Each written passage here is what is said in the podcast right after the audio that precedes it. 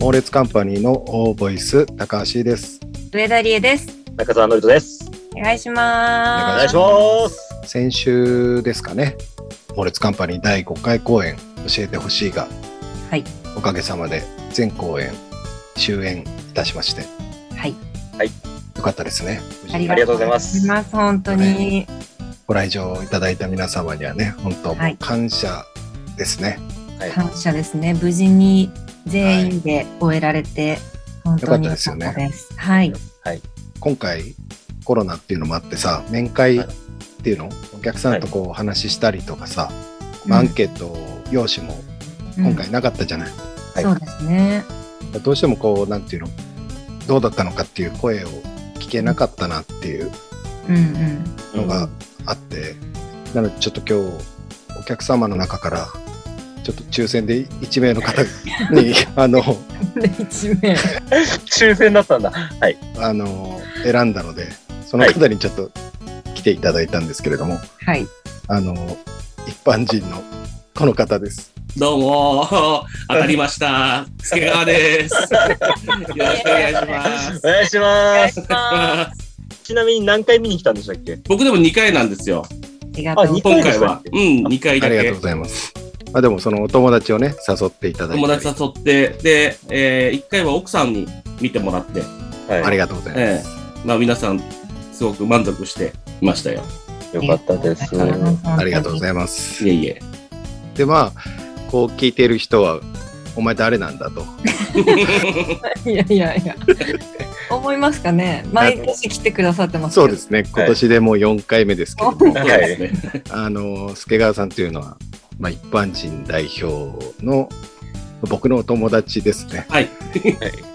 僕が芸人をやってた頃にこの一般の方もあの芸人をやってまして、はい。まあ、そういうつながりのお友達なんですけそどうですね。今は猛烈のファンの方というかそうですね。抽選には当たりやすかったんでしょうけど、まあ俺の脳内ルーレットって決めたんで結構幅は広かったと思うんで。なるほど。ありがとうございます。どうでしたか助川さんいや、すごい良かったです。あの、はい猛烈っぽい、こう、会話の中で、面白さと、まあ、いいセリフと、まあ、最後、ほろっとできてみたいな、ありがことうこごをざいます凝縮した舞台でした。まあそんなね、助川さんがやってきたということは、はい。はいあの、毎年恒例のはい。オーボイ新語・流行語大賞はい。 2021ですね。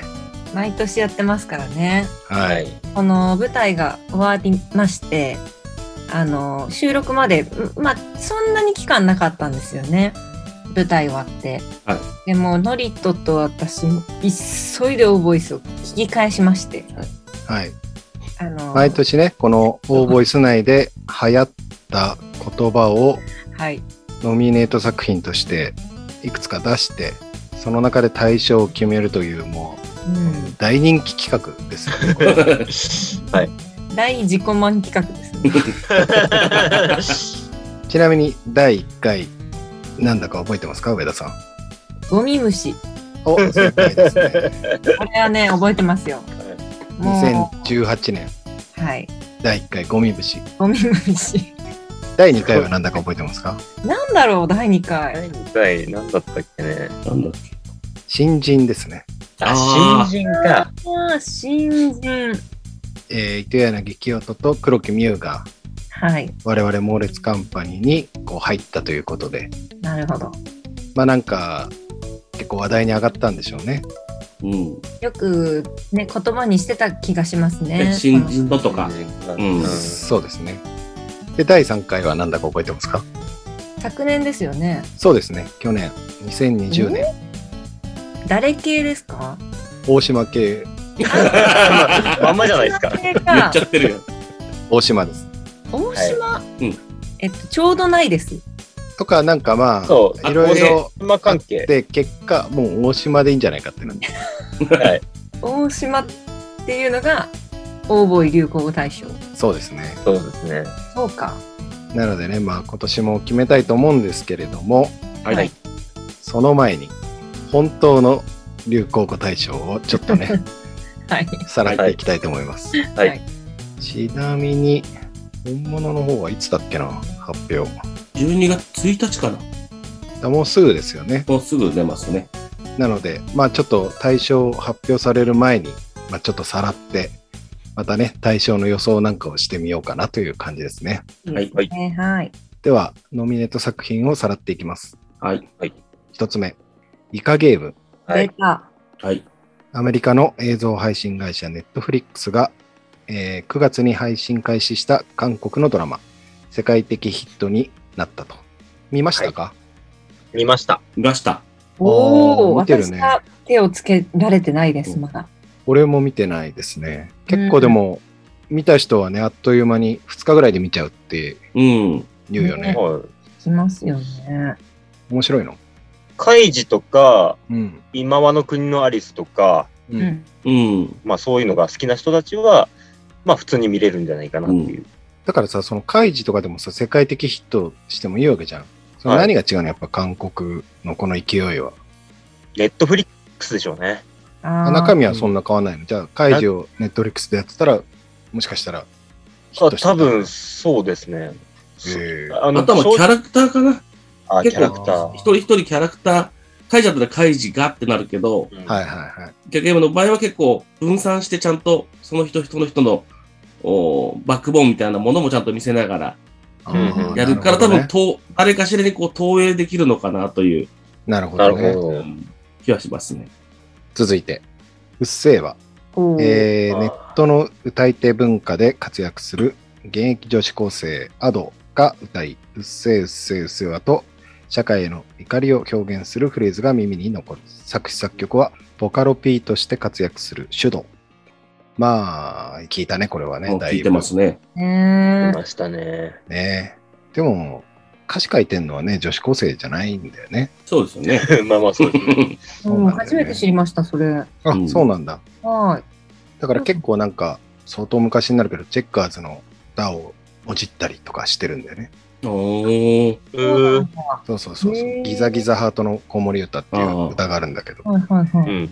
そのちっちゃな頃から我々そうだでみたいなのをまあもじって、うん。ああ、なるほど、なるほど。そういうことか。ありますね。ああ、そうなん優だ。等生とかね。そうあか、そうだからまあ結構年配の人が書いたんじゃないかってか。いう感じだよね。うんなる主ほど導さんが確かおにいくつかわかりませんが、はい。続いて、ウマ娘、はい。スマホ、パソコン向けソーシャルゲーム、ウマ娘、プリティダービー、実在の競走馬を擬人化した美少女たちがトゥインクルシリーズと呼ばれるレースで優勝を目指すという内容の育成シミュレーション、アニメファンと競馬ファンの両方の心をくすぐったことで人気に。うーん。知ならんなかかったでもこれ、結構前から聞いてたけどな。うん、なんかはあったよね。だね、いぶうん。前からありますうけど。ーん。やっぱ曲もキャッチーだったって感じですよね、これはうね。ん。そうなんだ。うんはい。何を見てたんアニメを見てたんですか、みんな。えっ、と、これはどっちかというとゲームゲームから始まってて、アニメもやったって感じかな。えー、初めて聞いた。で、その曲がちょっとキャッチーな感じなんで、走ってる人の映像にその曲を当てる、TikTok に上げるみたいなのが結構流行ったんだよね。ね。はあ、はあはあはあはあえーなるほど。続いて SDGs、うんえー持続可能な開発目標のこと2030年に達成すべき17の目標からなる続いて NFT 肥大体制トークンゲームのアイテムや電子的なアート作品などのデジタル情報について所有権申請性唯一性を保障する仕組み暗号資産と同じブロックチェーン技術を導入して私だけが持つデータとして証明するものこれでも結構子供のところがデジタルでイラストを描いて、それがもう何千万になったりとか。あそんなニュースあったねうん。結局、まあ、その仮想通貨にと似てるけど、うんものとしてはそのデジタル作品ああになるんで、まあだから今値段が上がっても、これから先またどうなるかみたいな課題はあるみたいですけどね。うんうん続いてエペジーン東京オリンピックのフェンシング男子エペ団体で金メダルを取ったことで話題になった言葉エペジンとジーンと感動させるをかけたもので、キャプテンの見延和康選手が名付けた愛称だという。エペジーン。会見で言ってましたよね。そうですね。みんな使ってくださいっていう感じで。じゃあ狙いに行って、もう完全に狙いに行って、フェンシングを流行らせたいっていう、こう気持ち強いですよね。フェンシングの団体自体が。そうですうね。ん。すごいね、でもそれでノミネートされてるんだもんね。ねそうですえ。ね。うん。次はね、なんでこれが今年なのかよくわかんないんだけど、えー推し活うん、応援活動。元はアイドルを応援するファンが自身の好きなメンバーを応援する活動を指して用いた言葉。うん推し活グッズ、アクスタが注目され、推しの対象分野も拡大中。うなんん、なんだろう、これは。なんで今なんですかね。ねねまあ多分、いろんなことに使い出したってことかな。もともと、なんかアイドルだけのイメージがうんあったところが、もうアニメから、キャラクターから、ああ、なるほどね。うん。もうスポーツ選手でも何でも、こう、押す、押しっていうようになったみたいな、確なかるに。ほど。うん、ことかもしれないですね。これ、アクスタってわかりますか知らないですね。これはアクリルスタンドのグッズらしいですああああ。 !2.5 次元系の舞台とかでもよく作ってますね。うーん。アクスタはい。アクリルスタンド。続いて、これはよく聞きましたね。親ガチャ。はい。はい。親を自分で選べないこと。出生にあたり、運次第のガチャを1回しか回せないような状況を言った言葉。当事者側からの言葉としても問題的となっている。うん。何からこれ言うようになったんだろうね。どうですかね。親ガチャなのか、上司ガチャとかも、うん。うーん。親ガチャが先なのかな。よく聞いた気がします。ね、聞いたよね、まあこれねネットゲームからのこう皮肉だよねってういうかねん。続いて、カエル愛。えーボクシングフェザー級金メダリスト、えー入江聖奈選手がカエル好きであることを公言。えー卒業後はカエル関係の会社に就職したいなど、独特なキャラクターも注目された。これ、ノミネートされてるんですね。カエル愛。偉い。まあ、オリンピック結構入ってきますね。あそううでんすうん次もですね、えーゴン攻め、はい東京オリンピックの新競技スケートボードの、えー解説の瀬尻亮プロが発した言葉の数々が話題に解説アナウンサーとの絶妙なやり取りも紹介されたうん。これは面白かったね俺も面白かっ見てたけどやっぱうり解説っぽくないなんかた。うん。感じがそうでねす、ね。うん。すごないんかストリート感ある感じでしたよね。ワードとそうかそうそうなのになんかすごい分かりやすいからうん。すごい好感持ってたよねうん。うん。続いて、ジェンダー平等。すべての人が性別に関わらず、平等な機会と権利を持ち得ることを意味する。まあ、SDGs の17目標の一つでもあると。うん。うん。続いて、自宅療養。8月コロナ陽性患者のうち、入院対象者を重症者や重症化リスクのある人に限定し、それ以外の陽性者については、基本的に自宅療養とする方針を政府が打ち出した。まあ、うん聞きましたね、うんこれもねよく聞きましたねはい、本そ当うに。ね。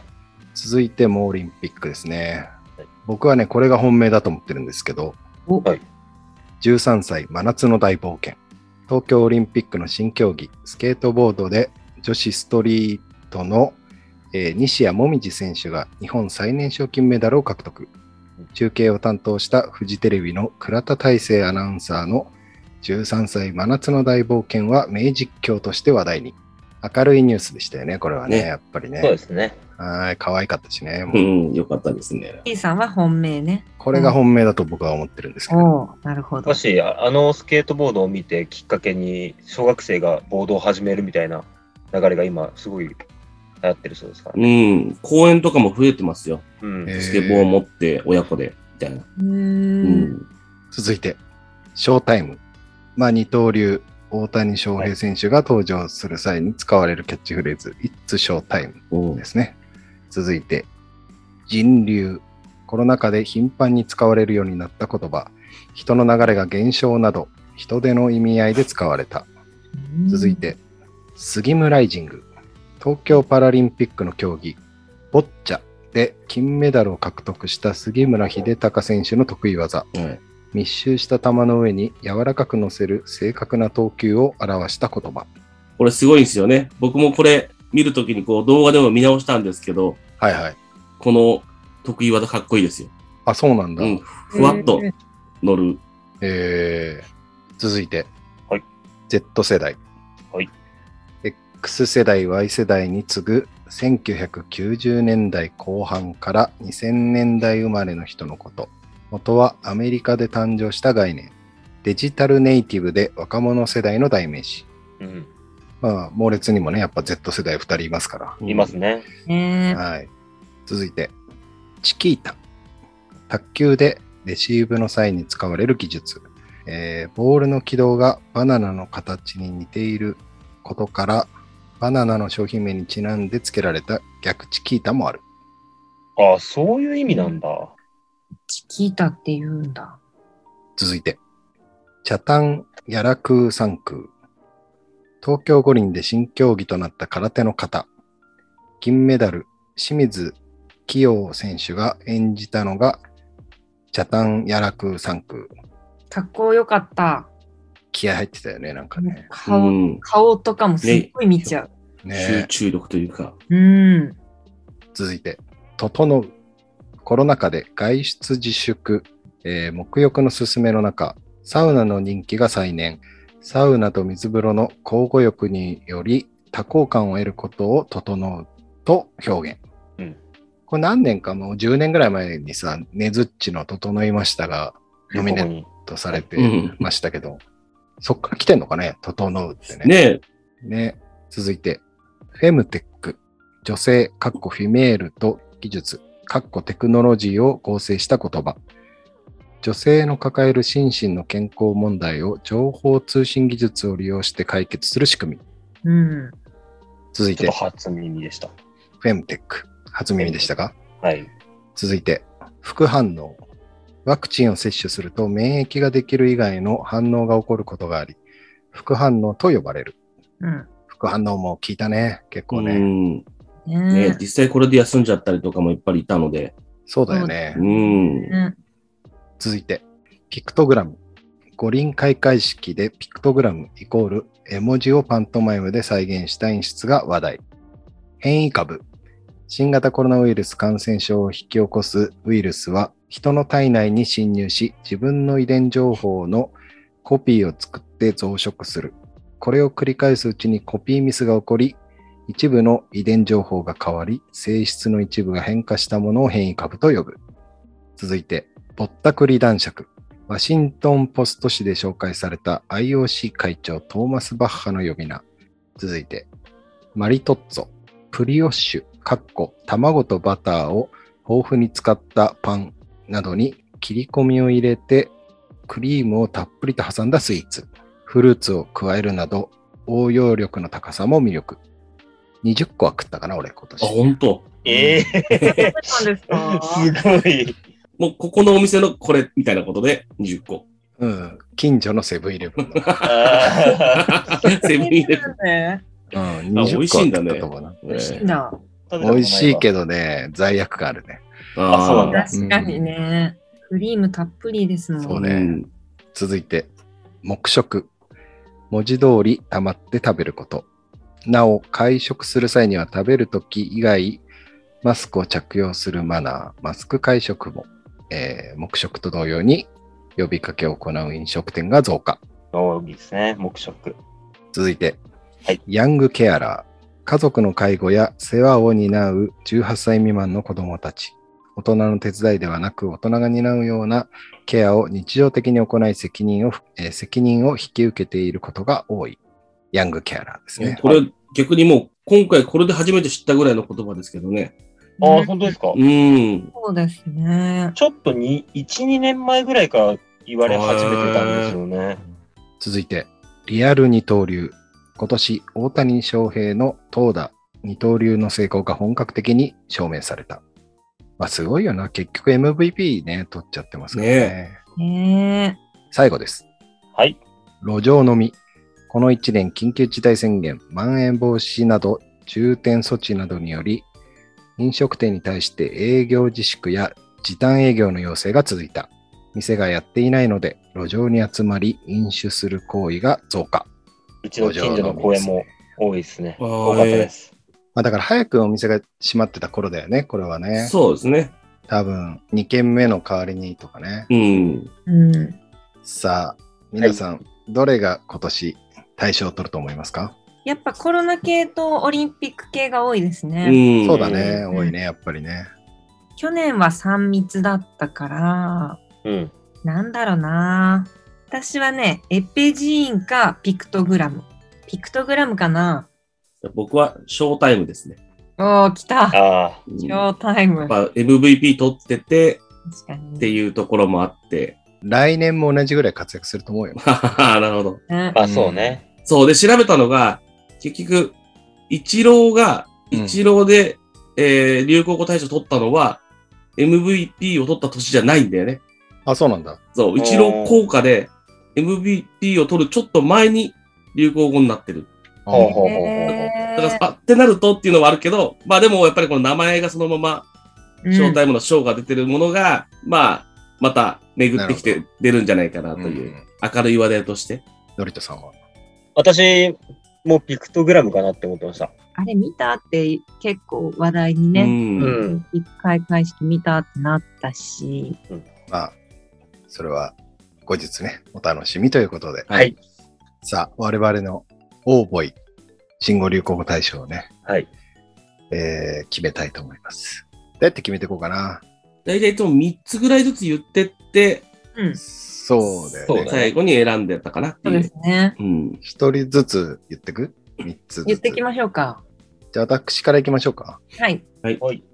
楽しみだな。何が選ばれるんだろなんだろうな。う。もう私たちしか楽しみにしてる人い ない。楽しみだな。じゃあ、私、三つ言いますね。はい。もう一択なんですよね。私の中で。はい。 申し訳ないですけど。いや、俺もね、分かってます。大丈夫です。はい。言わなくて大丈夫です。ま何でずす、か私の一つ目。はい。薄毛治療。 あ、薄毛あ治療 ね。これは、えーオーボイス、えーゲスト出演していただいている長尾壮大さんが、えー100万円をかけて行った 値段いっちゃったあ。。ちゃんと言っちゃった。治療のことです ね。その後、ローンに苦しむという、はい。はい。いろいろな、絶賛苦しみ中です。はい水さんね。そういうんで話題になりました。薄毛治療。 はい。二つ目、ノリニーですね。ああ。これはですね、えー猛烈メンバーの中澤典人が、えー36歳にして合宿免許に行き、お兄さんぶると。二つ目です ね。嫌だな、中澤さん。これ食2週ぐらい使われましたね。い込んでくるから。行く前と、えー行って帰ってきて楽しかったっすよって話をして、使われましたね。最後、大本命ですね。はい、大本命、 はい。えー繊細な目立ちたがり屋ですね。ああ、どういう意味です かえー中澤さんの話題がちょいちょい出るんですけれども、それをあの言語化あの、なかなかできなかったんですけれども、うんリスナーの方からのあのメッセージですごく分かりやすい風に例えられた。それが繊細な目立ちたがり屋ですね。さすがですよ、中澤さんは本当に。はオーボイ流行語大賞に食い込んできますから、中澤さん関連は。そうですね。素晴らしいです。じゃあ、私行きますか。はい。はい。はいかぶっているものが2つあります。いはい。まずは、薄毛治療。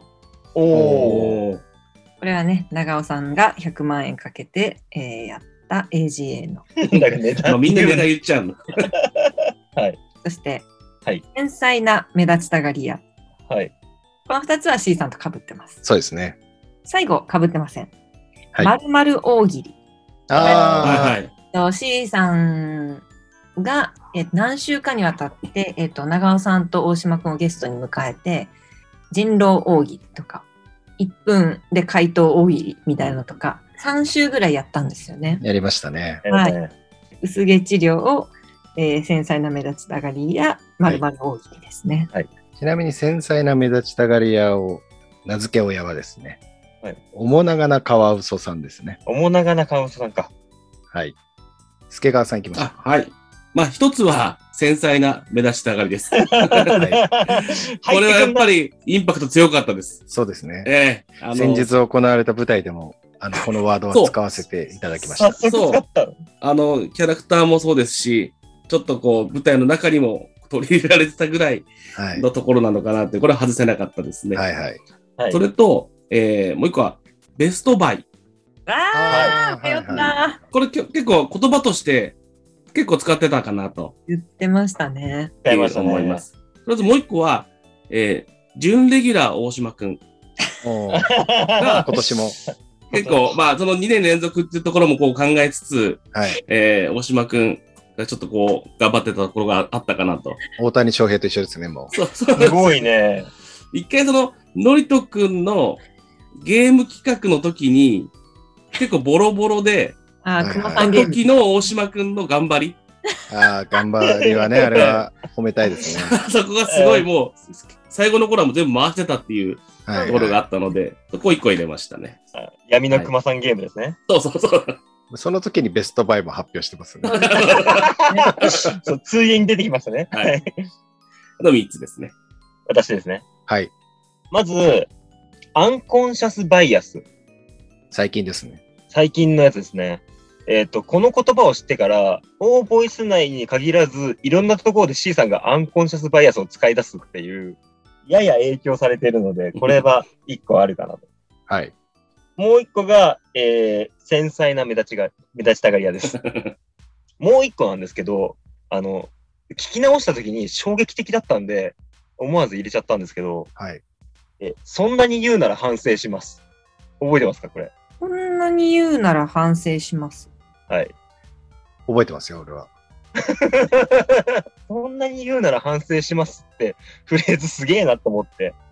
これはあれですね。あの、僕の記憶が正しければ、上田さんがもうほぼ25分ぐらい喋った後に、本当のテーマに行こうとして、僕がちょっとそれは、あの、やっぱり編集する立場としてちょっと怒ったら、上田さんはもう納得いかず、いやいやいや、別にいいじゃないですかと。